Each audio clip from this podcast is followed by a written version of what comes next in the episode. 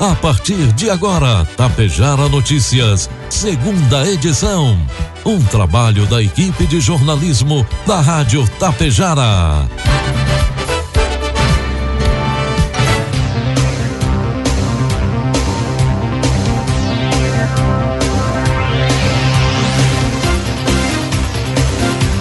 Agora são 12 horas com 31 minutos. Boa tarde. Está no ar aqui para Tapejara FM 100,5. A segunda edição do Tapejara Notícias desta terça-feira, 22 de fevereiro de 2022. 28 graus de temperatura, tempo ensolarado em Tapejara. São destaques desta edição. Ibiaçá realiza dia C de vacinação para crianças contra a Covid-19. Baile da terceira idade marca a volta das atividades da terceira idade em Itapejara. Taxa do Alvará 2022 vence na próxima sexta-feira em Água Santa. E o Hospital de Clínicas realiza duas captações múltiplas de órgãos em 2022. Tapejar Notícias, segunda edição, conta com a produção da equipe de jornalismo da Rádio Tapejar e tem oferecimento do Laboratório Vidal Pacheco, da Cotapel e da Anglasa Comércio de Máquinas Agrícolas. Conte com o Laboratório Vidal Pacheco para realizar o teste de diagnóstico da Covid-19. Teste de antígeno com resultado em até 30 minutos.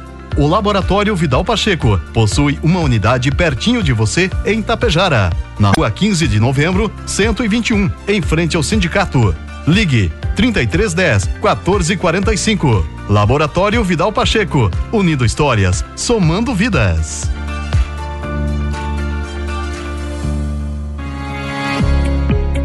O período de colheita da safra 2021-2022 está se aproximando e, com isso, as preocupações em relação ao funcionamento de suas máquinas vão aumentando. Pensando nisso, a Anglasa conta com uma promoção de plano safra. Para você que tem interesse em revisar sua colheitadeira, trator ou pulverizador, nós estamos disponibilizando prazo de pagamento para 30 de abril entre em contato com o nosso vendedor da região, Alexandre Almeida, pelo fone 999 94 2465 e tire suas dúvidas. Anglasa, Rua Moron 424, bairro Petrópolis, em Passo Fundo. Rações Cotapel, matéria-prima selecionada. Acompanhamento veterinário de sua propriedade, garantindo um planejamento alimentar adequado, linha própria de sais minerais e formulação específica de rações, possibilitando melhor rentabilidade da atividade. A Cotapel leva até você o melhor resultado. Por isso, está desde 1985 ao lado de quem produz. Produtos agrícolas. 12 horas com 34 minutos, cotação dos produtos agrícolas, preços praticados pela Cotapel nesta terça-feira. Soja R$ 198,20 com 20 centavos, milho 95,00 reais, trigo pão PH 78 ou mais R$ 88,00. As previsões de exportação de soja e milho do Brasil em fevereiro foram elevadas hoje terça-feira pela Associação Nacional dos Exportadores de Cereais, a ANEC, enquanto a expectativa para o farelo sofreu uma redução na comparação com a projeção da semana anterior. A ANEC estimou a exportação de soja do Brasil em 7,2 milhões de toneladas, o que seria um novo recorde para o mês, 100 mil toneladas acima da previsão da semana anterior. Se o número for confirmado, a exportação do país avançaria cerca de 1,7 milhão de toneladas ante o mesmo mês do ano passado. Já a exportação brasileira do farelo de soja deve somar 1,83 milhão de toneladas em fevereiro, ante 1,95 na semana passada, o que significaria um aumento de mais de 900 mil toneladas ante fevereiro de 2021. A exportação de milho foi prevista em 530 mil toneladas em fevereiro, ante 350 mil na semana passada, praticamente estável ante fevereiro de 2021. Informe Econômico. Agora são 12 horas com 35 minutos, 28 graus a temperatura, trazendo informações e cotações do mercado econômico. Neste momento, na Bolsa de Valores, o dólar comercial opera em cinco reais com seis centavos, dólar turismo cinco com vinte e dois, euro cinco reais com setenta e quatro centavos. O ministro da Economia, Paulo Guedes, disse hoje, terça-feira, que o governo pretende reduzir em 25% a alíquota do Imposto sobre Produtos Industrializados, o IPI. Em meio a disputas com a ala política do governo que defende medidas de aumento de gastos, Guedes afirmou que a proposta de redução do tributo conta com o apoio da presidente da Câmara, do presidente da Câmara, Arthur Lira, do progressista do Alagoa, do ministro-chefe da Casa Civil, Ciro Nogueira, e do presidente da República, Jair Bolsonaro. Com a redução do IPI, vamos reindustrializar o Brasil. A indústria brasileira está sofrendo nas últimas décadas com impostos altos, juros altos e encargos tributários, completou Guedes em conferência organizada pela BTG Pactual. No início deste mês, o, Broadcast Sistema de notícias em tempo real do governo do grupo Estadão antecipou que o governo estudava redução de entre 15 e 30% do IPI. A redução de 30% impactaria em 24 bilhões de reais a arrecadação de tributos, o que também diminuiria o repasse de impostos aos estados. Metade da arrecadação do IPI vai para o caixa dos governadores. A ideia em discussão é reduzir a alíquota incidente sobre todos os produtos para não beneficiar setores. Previsão do tempo. 12 horas 37 minutos e meio, 29 graus de temperatura. Terça-feira será de tempo estável na maior parte do Rio Grande do Sul. Segundo os meteorologistas, isso ocorre por conta de uma área de baixa pressão atmosférica que atua entre o Paraguai e a Argentina. Apenas no litoral sul, campanha e fronteira oeste sul gaúcho, o tempo fica firme com o sol entre nuvens. Demais áreas, o dia será marcado por pancadas isoladas de chuva alternadas com tempo nublado. De acordo com a Clima Tempo, maiores acumulados devem ocorrer na Serra, como Vacaria e Veranópolis, cerca de 20 milímetros, representando 14% do volume de chuva esperado para fevereiro nessas duas cidades. Temperatura parecida com a dos últimos dias. Pela manhã, São José dos Ausentes, na região dos Campos de Cima da Serra, marcou 13 graus. Já a máxima de 36 deve ser registrada em Novo Tiradentes, no norte, Porto Xavier e Porto Lucena, ambas na região noroeste. Em Tapejara, terça-feira amanheceu com tempo ensolarado, previsão é de sol com aumento de nuvens ao longo do dia, além de pancadas de chuva à tarde e à noite. 8 milímetros é a precipitação para hoje, temperaturas podem ultrapassar os 30 graus. Para amanhã, quarta-feira, previsão de sol com algumas nuvens e a variação térmica entre 18 e 30 graus. Destaques de Itapejara e região. 12 horas 39 minutos. A partir de agora você acompanha as principais informações locais e regionais da segunda edição do Tapejar Notícias. Após localização de um corpo carbonizado em Capão Bonito do Sul no final da tarde da última sexta, a Polícia Civil de Lagoa Vermelha busca identificar se a vítima morador de, é morador de Lagoa Vermelha, Paulo Sebem, de 23 anos, que desapareceu na manhã do mesmo dia e não foi mais encontrado. Conforme a delegada regional de polícia, Alessandra Matiello Crestani, os indícios são fortes e por isso a coleta do DNA de familiares do rapaz foi solicitada. Os pais do jovem desaparecido realizam exames nesta terça em Passo Fundo.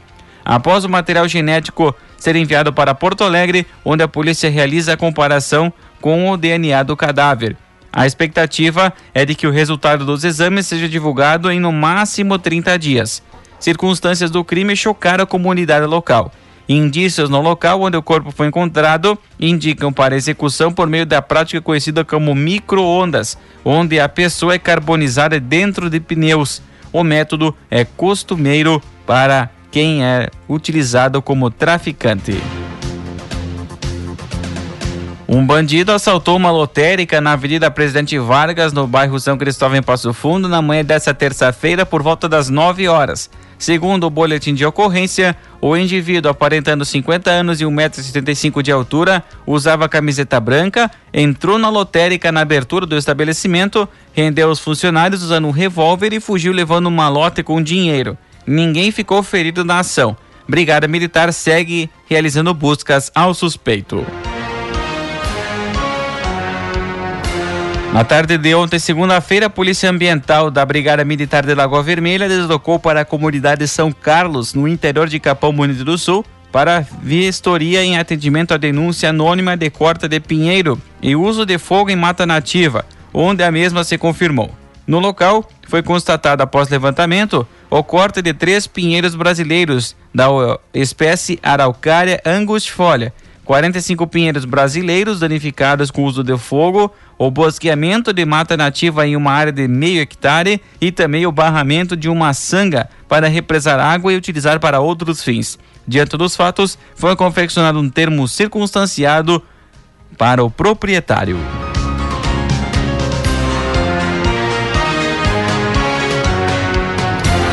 12 com 41, 29 graus a temperatura. A Secretaria da Fazenda de Água Santa informa que o pagamento da taxa do alvará de funcionamento para o exercício de 2022 deve ser feito até sexta-feira, dia 25 de fevereiro.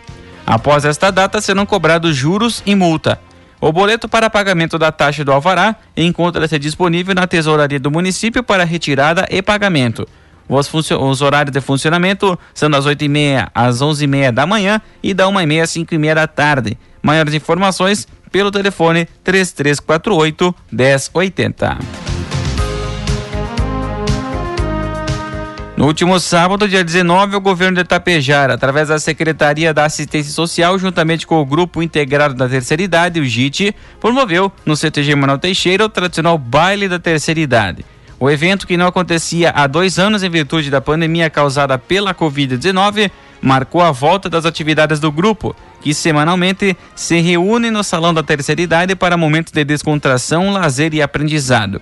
A cerimônia contou com a presença de autoridades e lideranças, dentre elas o prefeito Evanir Wolff, o vice Rodinei Bruel, o presidente do Legislativo, Carlos Eduardo Oliveira, a presidente do Grupo Integrado da Terceira Idade, Dilva Sacete, e a patroa do CTG Manuel Teixeira, Neuza Dal Poço. O baile foi animado pela dupla tapejarense Mesomo e Castelhano. Durante o último sábado, dia 19, aconteceu o dia C de vacinação infantil contra o coronavírus. A campanha, que abrangeu o estado do Rio Grande do Sul, mobilizou todos os municípios gaúchos e foi feita num esforço coletivo para vacinar o maior número de crianças antes do início das aulas. Em Ibiaçá, a participação das crianças e seus familiares foi expressiva, sendo que compareceram na unidade básica para a aplicação da primeira dose pediátrica crianças de 5 a 11 anos. Durante a entrevista, o secretário da Saúde, Miguel Dorigol, esclareceu algumas dúvidas em relação à vacina pediátrica, afirmando que ela é segura sim. E os pais que ainda têm dúvidas devem procurar médicos e profissionais da saúde para todos os seus esclarecimentos. Durante a vacinação na unidade básica de saúde, a maioria das crianças chegou animada para receber a imunização. E segundo o secretário, as crianças comentavam que eram as únicas que ainda não foram vacinadas. Miguel ainda destacou os números de vacinação no município, sendo um total de 95,4% de vacinados com primeira dose, 84% com a segunda dose e 2.520 pessoas já com a terceira dose. Apesar do número de positivados no final de janeiro, houve uma queda nas internações e nos óbitos, devido aos números expressivos de vacinados em Ibiaçá resultado do esforço coletivo de todos os profissionais da saúde, através do empenho com campanhas e principalmente da população, que acreditou no programa e se imunizou contra o coronavírus. 12 com 44, 30 graus a temperatura. A lista de espera por doações de órgãos no Brasil em 2021 era de 53.218 pessoas. Este número demonstra a importância da decisão final das famílias pela doação de órgãos e tecidos. Neste ano de 2022, a equipe da Comissão Intra-Hospitalar de Doação de Órgãos e Tecidos para Transplantes do Hospital de Clínicas de Passo Fundo acompanhou a decisão de duas famílias pela doação de órgãos. A primeira no mês de janeiro, onde foram captados rins e fígado e encaminhados para hospitais onde os receptores estavam internados. A mais recente, no dia 10 de fevereiro, quando ocorreu uma captação múltipla de ossos e tecidos. A comissão é responsável pelas rotinas e protocolos que tornam possível a doação de órgãos e tecidos para transplantes. As famílias que participam deste processo recebem o acompanhamento de mais de 30 profissionais na instituição, que auxiliam no esclarecimento de dúvidas, apoiando e realizando o desejo da família. A Brigada Militar de Cacique Doble, durante patrulhamento na tarde de ontem, segunda-feira, abordou um veículo Volkswagen Gol transitando pela Avenida Caigangue, no centro do município, conduzido por um adolescente de 13 anos. O menor e não habilitado estava na companhia de duas mulheres e mais duas crianças. Após os trâmites, ambos foram liberados e o veículo entregue a uma pessoa habilitada. Segundo informações da Brigada Militar, o condutor e os demais ocupantes do veículo residem no interior de Cacique Doble. O presidente da Associação dos Municípios da região do Alto Uruguai, AMAL, prefeito de Getúlio Vargas, Maurício Soligo, acompanhado de diversos prefeitos da região, participou de uma reunião almoço com o ministro do Trabalho e Previdência, Onix Lorenzoni, ontem, segunda-feira, no Parque da ACIE, em Erechim. Na oportunidade, Soligo, logo após seu pronunciamento, entregou ao ministro do Trabalho e Previdência um documento solicitando, em nome da Associação dos Municípios do Alto Uruguai, encaminhamento ao governo federal de duas demandas de extrema importância para a região. A primeira, o auxílio na destinação de recursos para execução da BR-153, a Transbrasiliana, no trecho de 68 quilômetros que liga Erechim a Passo Fundo, cujo, cuja obra é considerada estratégica para o desenvolvimento do norte do Rio Grande do Sul. Já a segunda demanda foi para auxílio na rápida liberação de recursos aos 32 municípios que compõem a AMAL, que decretaram situação de emergência todos já homologados pelo governo do estado e reconhecidos pelo governo federal, em virtude da forte estiagem que assola a região. 12 com 47, 30 graus a temperatura. Os projetos de lei relacionados aos reajustes salariais de servidores públicos municipais de Marau foram votados na sessão ordinária do Legislativo ontem, segunda-feira. Conforme pauta, passaram pela votação dos edis seis projetos de lei, entre eles quatro de autoria do Poder Executivo.